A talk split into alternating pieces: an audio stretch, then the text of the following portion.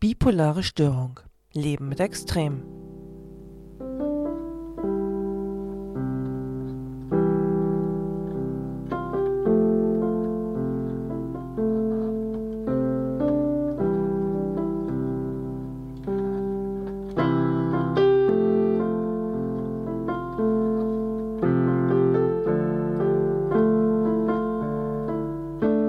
Jeder von uns kennt gute und schlechte Tage.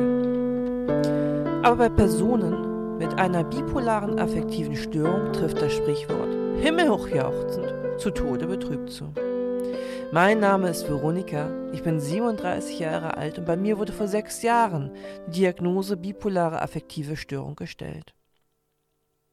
Dieser Podcast ist mir eine Herzensangelegenheit, denn es bedarf noch einiges an Aufklärungsarbeit über diese Erkrankung zu leisten. Herzlich willkommen zu einer neuen Folge meines Podcasts Bipolare Störung Leben mit Extrem. In der ersten Folge hatte ich versprochen, noch einmal näher auf das Thema Stress einzugehen. Heute ist dieses Thema nun an der Reihe. Wie ich immer wieder feststelle, werden Phasen bei mir durch Stress ausgelöst. Dies berichten auch die meisten Patienten von Dr. Daniel Illy in seinem Buch Ratgeber Bipolare Störung Hilfe für den Alltag. Hier noch ein paar Zahlen. Laut gesundesselbstvertrauen.de geben 60 bis 80 Prozent der Deutschen an, dass sie ihr Leben als stressig empfinden. Und 30 bis 50 Prozent geben an, unter Dauerstress zu stehen. Ich werde heute versuchen, Fragen zu klären, wie zum Beispiel, wie entsteht Stress? Was passiert bei Stress im Gehirn? Was wird durch Dauerstress ausgelöst? Und vieles mehr.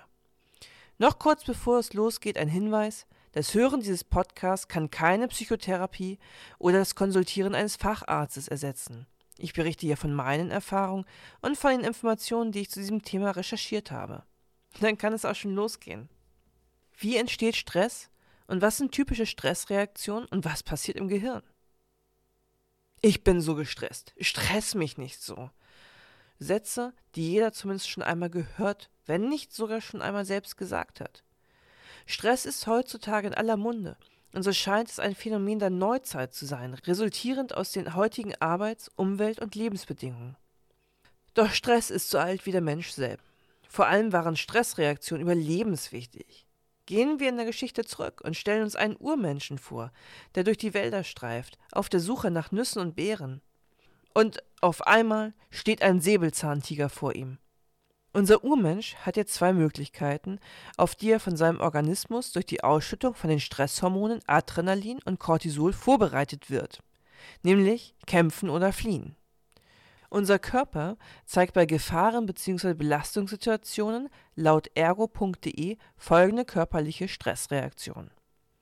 Die Bronchien weiten sich, um mehr Sauerstoff aufzunehmen. Dadurch wird die Atmung schnell und flach. Zudem schlägt das Herz schneller und stärker, wodurch der Blutdruck steigt und sich die Blutgefäße verengen. Auch die Muskeln werden besser durchblutet und spannen sich stärker an.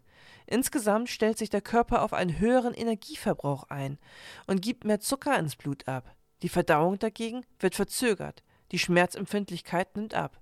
So wird der gesamte Körper handlungsbereit gemacht. Bei Stress werden verschiedene Regionen unseres Gehirns aktiv. Laut tk.de arbeiten die Hirnregionen wie bei einem guten Team zusammen, um uns, wie schon gesagt, für Kampf oder Flucht fit zu machen. Manche Teile des Gehirns sind eher für die emotionale Verarbeitung zuständig, andere fürs Planen und Denken. Wieder andere sorgen dafür, dass die Vorgänge in Gang gesetzt werden, die notwendig sind, damit die Stresshormone ausgeschüttet werden. Und zuvor haben weitere Teile des Gehirns Sinnesreize analysiert und die wichtigsten Informationen weitergeleitet. Es ist wichtig, dass unser Urmensch aus dem Beispiel, nachdem er sich vermutlich für die Flucht vor dem Säbelzahntiger entschieden hat und ihm erfolgreich entkommen konnte, wieder zur Ruhe kommen kann und sich somit auch sein Körper wieder beruhigen und runterfahren kann. Und damit sich die Stresshormone Adrenalin und Cortisol abgebaut werden und aus dem Körper ausgeschwemmt werden können.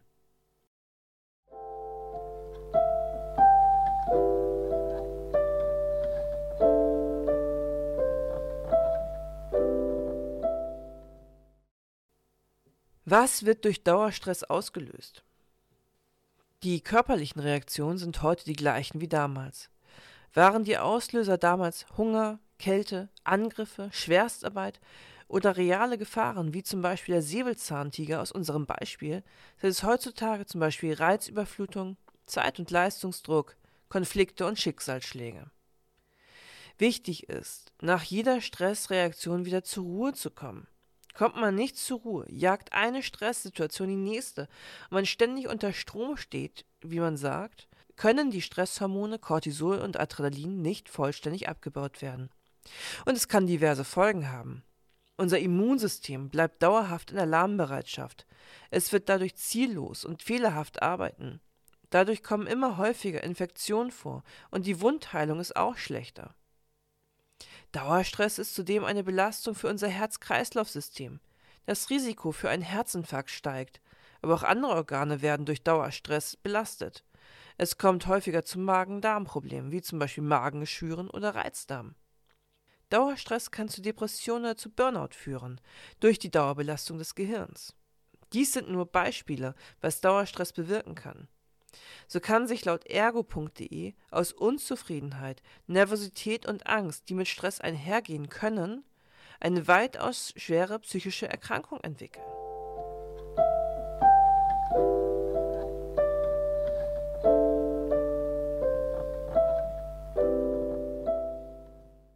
Gibt es einen Unterschied zwischen positiven und negativen Stress? Es ist die Art und Weise, wie jeder einzelne von uns Stress wahrnimmt und bewertet. Tatsächlich gibt es positiven und negativen Stress. Laut barmer.de hat jeder schon einmal positiven Stress oder auch Eustress genannt erlebt. Dieser tritt immer dann auf, wenn man vor einer Aufgabe steht, der man sich gewachsen fühlt. Denn dann empfindet man diese als spannende Herausforderung. Die Stresshormone ermöglichen es dann, über eine kurze Zeit sehr fokussiert zu arbeiten. Man fühlt sich leistungsfähiger und zufriedener. Das Selbstvertrauen, das Wohlbefinden steigen dann. Beispiele für positive Stressoren können eine Beförderung oder ein neuer Job sein, aber auch freudige Ereignisse im Leben, wie eine Hochzeit, ein Hauskauf oder die Geburt eines Kindes oder auch der Beginn eines Urlaubs. Weiter schreibt die Barmer auf barmer.de, ist es sehr individuell, ob eine Belastung noch als positiv oder negativ empfunden wird. Manche Menschen laufen unter Zeitdruck zur Höchstleistung auf. Für andere Menschen ist die tickende Uhr im Nacken bereits zu viel. Glaubt das Gehirn, dass bei einem stressigen Ereignis nicht gewachsen ist, dann spricht man von negativen Stress oder auch Distress genannt. Beispiele für Distress sind der Tod eines nahen Angehörigen, eine schwere Krankheit, Geldsorgen, Arbeitslosigkeit oder auch Konflikte mit anderen Personen. Auf barmer.de wird zudem darauf hingewiesen, dass auch unsere eigenen Gefühle und Gedanken negativen Stress auslösen können. Zum Beispiel, wenn man sich ständig um die Zukunft sorgt oder unrealistische Erwartungen an sich selbst hat, die zum Scheitern verurteilt sind. Besonders häufig tritt die Stress auf, wenn man hohen Anforderungen gerecht werden muss aber nur wenig Freiraum zum Handeln hat. Das kann im Job der Fall sein oder auch in der Familie. Man fühlt sich überfordert und machtlos. Die Leistungsfähigkeit sinkt.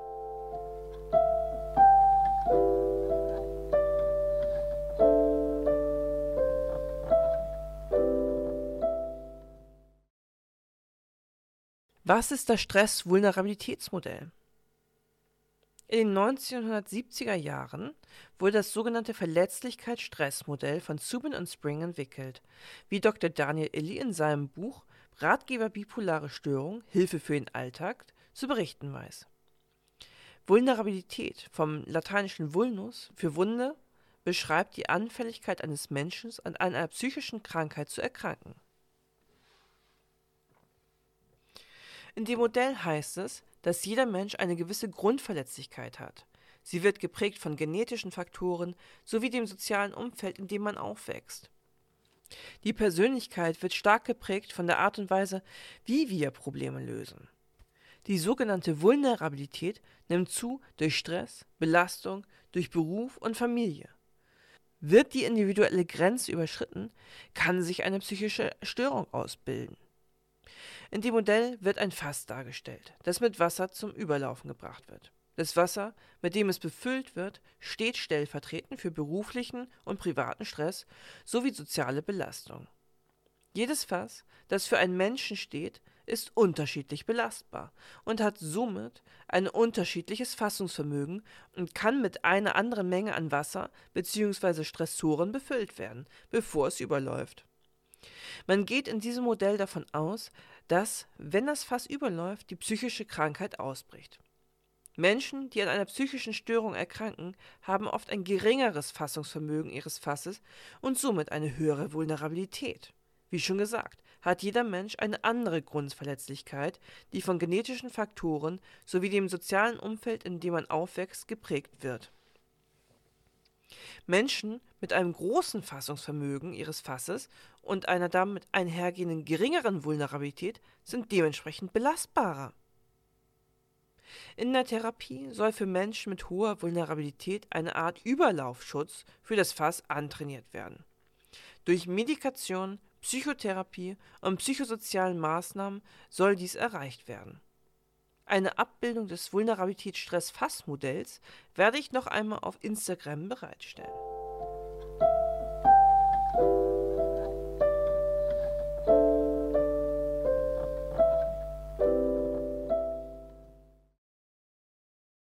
Ja, was waren bei mir Auslöser für meine Phasen? Ich stelle immer wieder fest, dass ich schnell durch zu viel Eustress und Hypomanien gelange.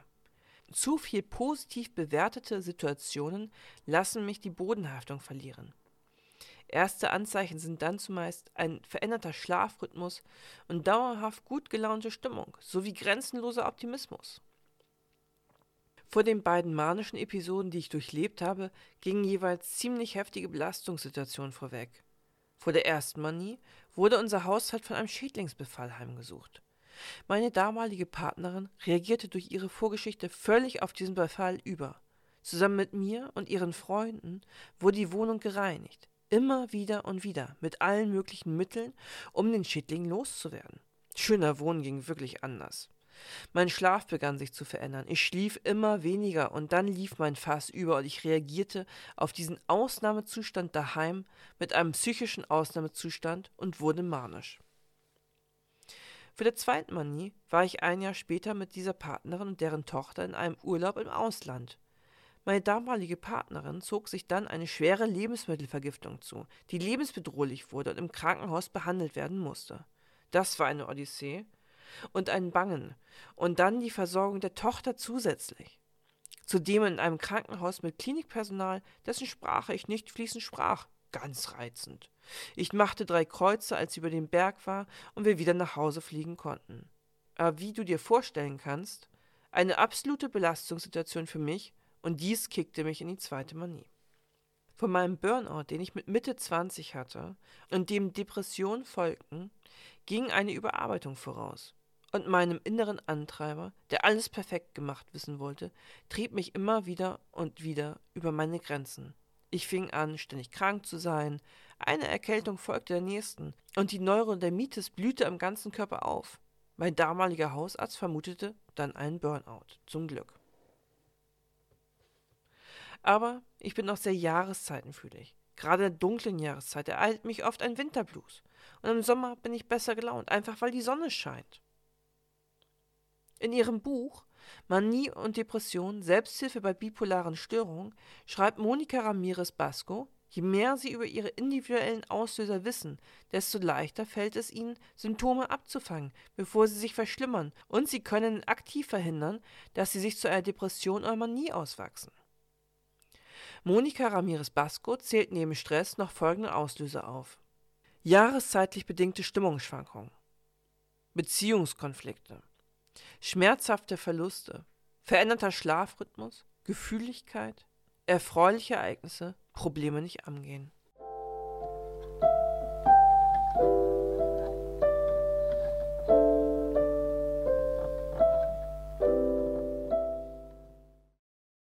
Wie kann ich gut mit Stress umgehen? Dr. Daniel Illy beschreibt in seinem Buch Ratgeber Bipolare Störung Hilfe für den Alltag drei Methoden, um einen anderen Umgang mit Stress zu erlangen. Erstens Stressverringerung. Wer seinen Arbeitsweg so plant, dass es mit der Erreichung des Busses eng wird, sollte lieber einen früheren Zeitpunkt planen, an dem er das Haus verlässt, um entspannt im Bus zur Arbeit zu sitzen. Auch andere Stressfaktoren lassen sich von vornherein beseitigen. Dr. Daniel Illy fordert seine Leserinnen und Leser auf, eine Liste der Faktoren zu erstellen, die Stress verursachen. Und ob diese eine Möglichkeit sehen, Stress zu reduzieren, bevor er überhaupt entstehen kann. Zweitens Stressbewertung. Die Art und Weise, wie wir Stress wahrnehmen, hängt zudem von unserer eigenen Bewertung ab. Fragen wir uns doch einmal, warum mache ich das eigentlich? Muss immer alles perfekt sein oder kann auch einmal etwas liegen bleiben? Zudem ist auch eine gewisse Akzeptanz von Dingen wichtig, die ich nicht beeinflussen kann. Gelassenheit bei Dingen, die außerhalb unseres Einflussbereiches liegen, gibt uns mehr Kraft für die Dinge, die wir ändern können. Außerdem gibt es auch sogenannte innere Verstärker von Stress. Laut viel-ok.at sind dies zum Beispiel Perfektionismus, Ungeduld, mit der Realität hadern, nach Anerkennung streben, Wunsch nach Sicherheit und Kontrolle, das Gefühl, stark sein zu müssen. Auch bei diesen sogenannten inneren Antreibern oder Kritikern kann man den Hebel ansetzen und eine andere innere Haltung gewinnen. Hierzu gibt es eine ganze Reihe von Büchern. Drittens. Stresserholung. Was allen bekannt ist, ist, Sport hilft bei Stressabbau. Wichtig ist auch ausreichend Schlaf. Dr. Daniel Illy schreibt, dass für eher mehr Stress Alkohol, Nikotin und auch Koffein sorgen. Für die Freizeitgestaltung sollte man schauen, dass man eine gute Mischung aus aktivierenden und erholsamen Unternehmungen sorgt. Aber auch Entspannungsverfahren können helfen, Stress zu reduzieren. Das kann zum Beispiel autogenes Training sein, Meditation, progressive Muskelrelaxation, Yoga oder Qigong. Auch Achtsamkeit ist in aller Munde. Probier dich jedoch einfach mal aus und schau, was dir gut tut. Ich probiere mich gerade im Yoga. Das ist für mich sehr spannend. Es gibt aber auch auf YouTube tolle geführte Meditationen. Mir persönlich gefallen die vom Veit Lindau sehr gut. Aber auch für alle anderen Entspannungsverfahren, die ich vorgestellt habe, sind auf YouTube und im Netz Anleitungen zu finden.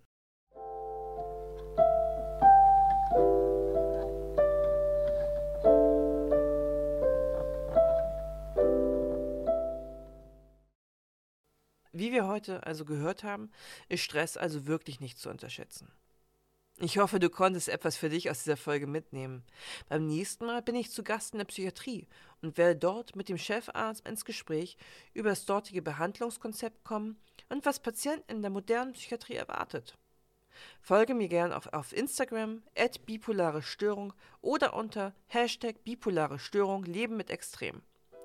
Also, vielen Dank fürs Zuhören und bis zum nächsten Mal. Alles Liebe!